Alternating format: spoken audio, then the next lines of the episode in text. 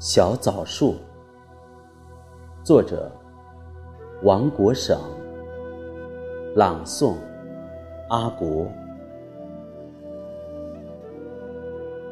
不知是谁遗落的一粒枣核，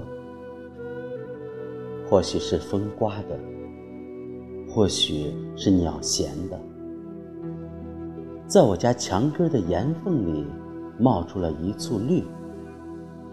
柔柔弱弱，不细瞅，还错以为是一茎狗尾草。一位好事的邻居见了，说：“拔了吧，杀风景。”母亲说：“好歹活着呢。”母亲的善良，庇护了一株绿色生命。小枣树似乎通人性，趁人不注意，日积月累，悄悄的弯弯曲曲，竟挺成了一株树的模样。有一夜，突来暴风雨，疯狂宇宙，时而听到大树被刮折的噼啪声。我想，小枣树肯定完了。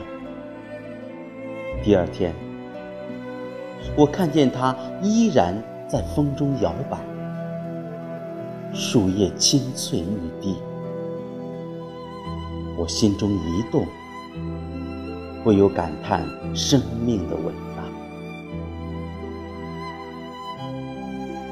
参加工作后，我很少回家。小枣树被我淡淡的遗忘了。南漂的日子里，脑海里经常浮现小枣树的影子。写信回家，母亲让人捎信说，小枣树有碗口足了，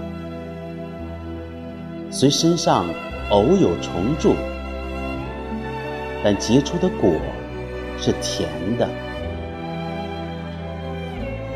恍惚间，我觉得自己也变成了一棵小枣树，贪婪地吮吸着春天的甘露，在新客家人聚居的南国，结出金色、晶莹的乡愁来。